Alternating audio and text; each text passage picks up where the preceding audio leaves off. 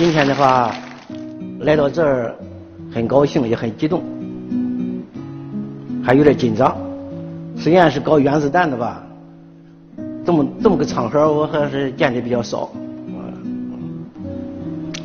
我是从现在看五十年以前大学毕业的，毕业以后呢就分配到这个叫第二机械工业部第九研究院。就简简称九院吧，啊，这个九院呢干什么呢？就是我们中国核武器研究院是这样，啊，是唯一的。当时这个单位是非常机密的一个单位。你像这个原子弹这三个字儿，九院的任何人都不能提，啊，有。很多人实际上在那干了，一直干到退休，他也不知道干什么。啊，我在九院干了二十六年吧，你研究核武器吧，无非是和两种材料打交道，一种就是核材料，一种就是炸药，高能炸药，炸药能量特别大，前面呢那有放射性，对大家都有危害，后边呢是个不稳定的化合物，炸药。随时都会爆炸的是，嗯，所以研究这个核武器，应该说就是太岁头上动土吧，就是老虎嘴里拔牙那个劲头了，随时随地都有危险。一九六九年的十一月十四号，有一个车间叫二二九车间发生了爆炸，爆炸事故。这个车间呢，我也就是二分厂的，和我那个车和我那个工作地方呢相邻，隔得不太远。他这他这是为什么爆炸呢？他是把这个炸药放在一个车床上加工，加工过程中这个这个机械故障掉下来了。这个炸药你想想，一碰到地面的话，它一碰撞，炸药就会爆炸。第二天早晨，我和我的同事们，我们到现场去看。中国这个工号，每一个砖头都打得粉碎了，人炸的就更粉碎了。大家到周围那个草地上捡了一点那个，现在说话就是相当于肉末吧，啊，呃几公分大的就算就就不是捡起捡起一些了以后，然后因为是四个人牺牲了。把它分成四堆，也不管是谁的了，搞四个小棺材，把它放起来，呃，家家属来了好交代嘛，是不是？啊，我们中国有句成语叫粉身碎骨，我是通过那一个事故，我对这个粉身碎骨才有了亲身体会啊，那这绝对是名副其实的粉身碎骨。所以你干这一行的话就这样。我们经常现在讲这个两弹一星啊，我们认为是一个很光荣的、很很自豪的事情，是一个很大的光环吧。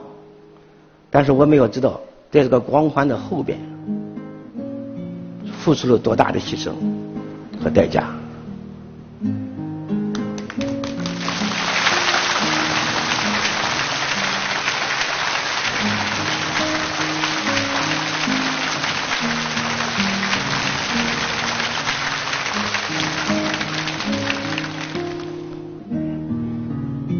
个爆炸事故发生以后呢，嗯，你说我们紧不紧张呢？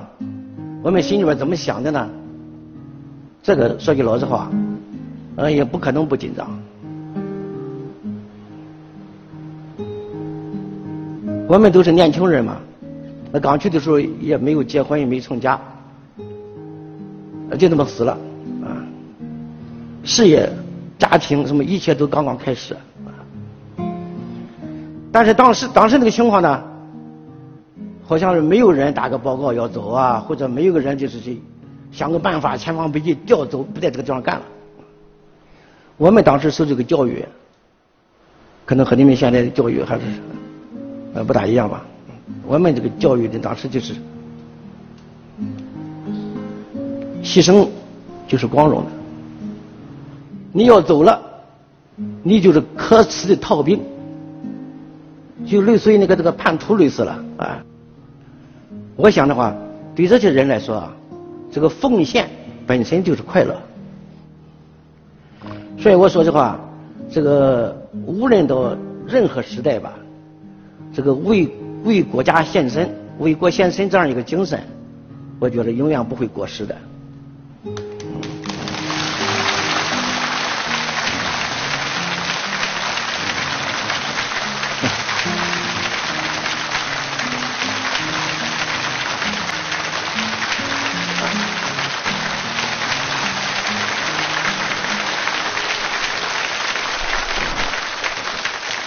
下边我讲讲我这个后半生。我在那个二十五年以前呢，离开了九院，回到了我的家乡山东省青岛市啊。原来我的想法呢，回来以后就是算颐养天年了吧，你们都干了大半辈子了嘛，回来休息休息。但是回来以后呢，一件一件。倒霉的事儿，可以说接二连三的就来了。我有两个孩子，一个儿子，一个女儿。刚回来的时候就发现这个儿子，因为慢慢长大了嘛，给他找工作，干什么也干不了。说起话来的话，还是天真烂漫，就跟一个六七岁小孩差不多，总是长不大。后来到医院检查一下的话。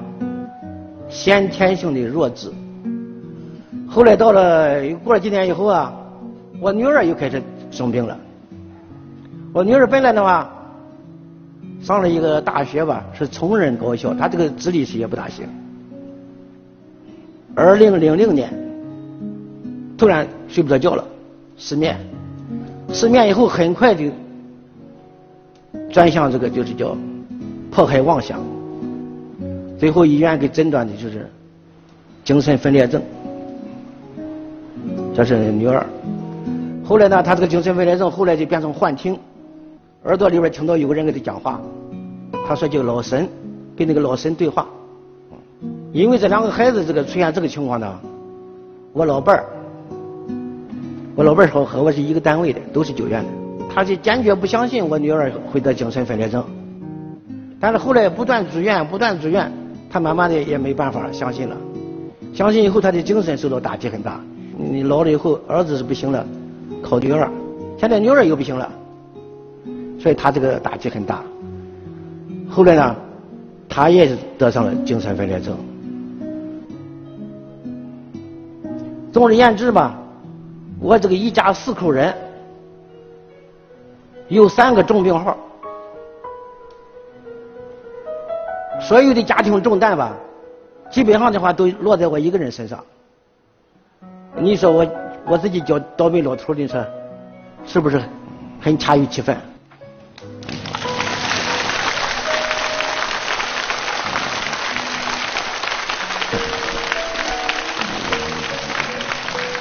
他这个照顾精神病人，我不知道你们有没有这个体会？你没法沟通。有一天晚上。后半夜了，我睡觉睡得正好的时候，我女儿突然喊起来了：“爸爸，爸爸！”喊我。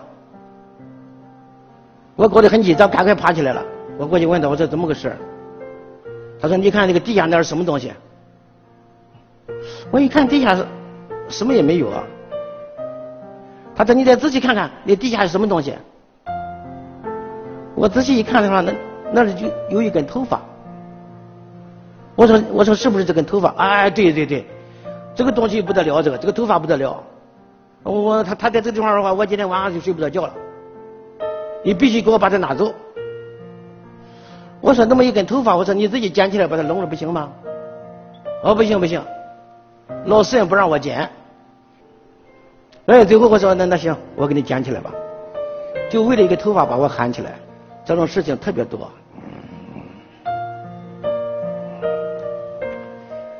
这个，反正这么说吧，这个我现在在家里边的话，一般就是最多离开家不能超过半天啊。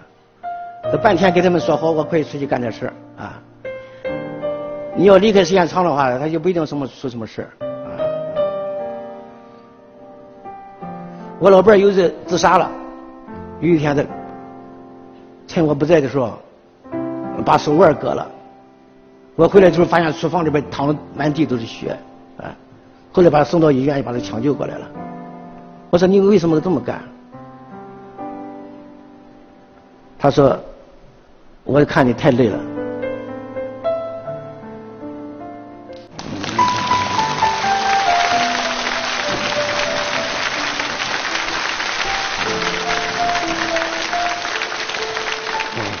说我要是哎，我要是。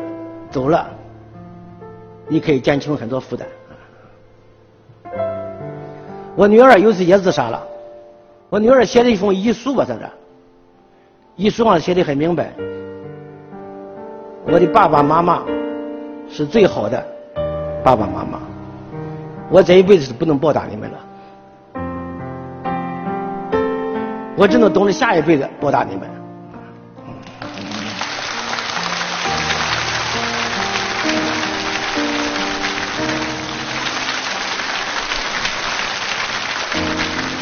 在这个，我看了这个信，听到我老伴儿话以后，我这个是非常感动的，我觉得。嗯。后来的话，这个现在的话是什么情况呢？基本上稳定吧，哎，但是不断的还是有点事儿，哎，但是呢，我有的想想。再大的，我今天刚才给你们那个题词的时候，我写了一句话：世界上没有不能克服的困难。啊我 我写了这么一句话，嗯，我是有体会，就是说的话，再大的灾难，如果降到你身上的话，你要正确的面对它，你不要回避，它都是可以度过去的。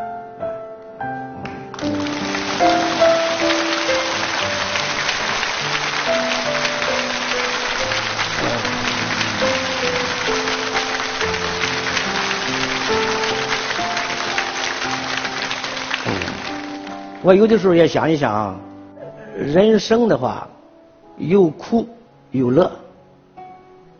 我自己说，我说这个，这是一个硬币的两个面所以这个我说的话，我们经常要说要热爱生活，是不是啊？热爱生活就包括两个方面，你要热爱这个幸福的生活，你要热爱你这个苦难的生活。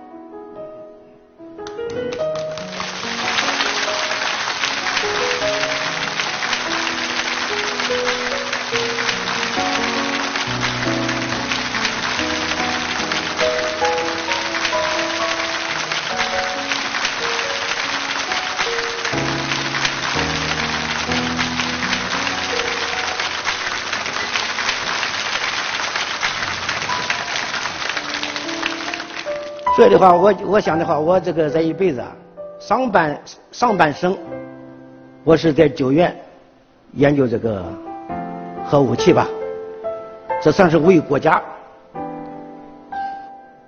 后半生呢，回到家里边照顾我家里边的这个我的亲人，我尽到了一个父亲和丈夫的责任，这叫为家。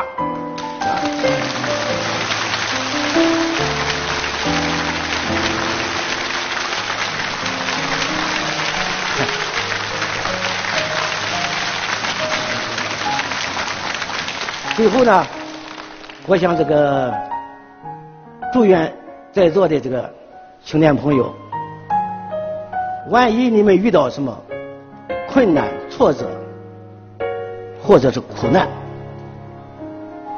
你们不要害怕，要勇敢的面对，让你们的这人生呢更加灿烂多彩吧。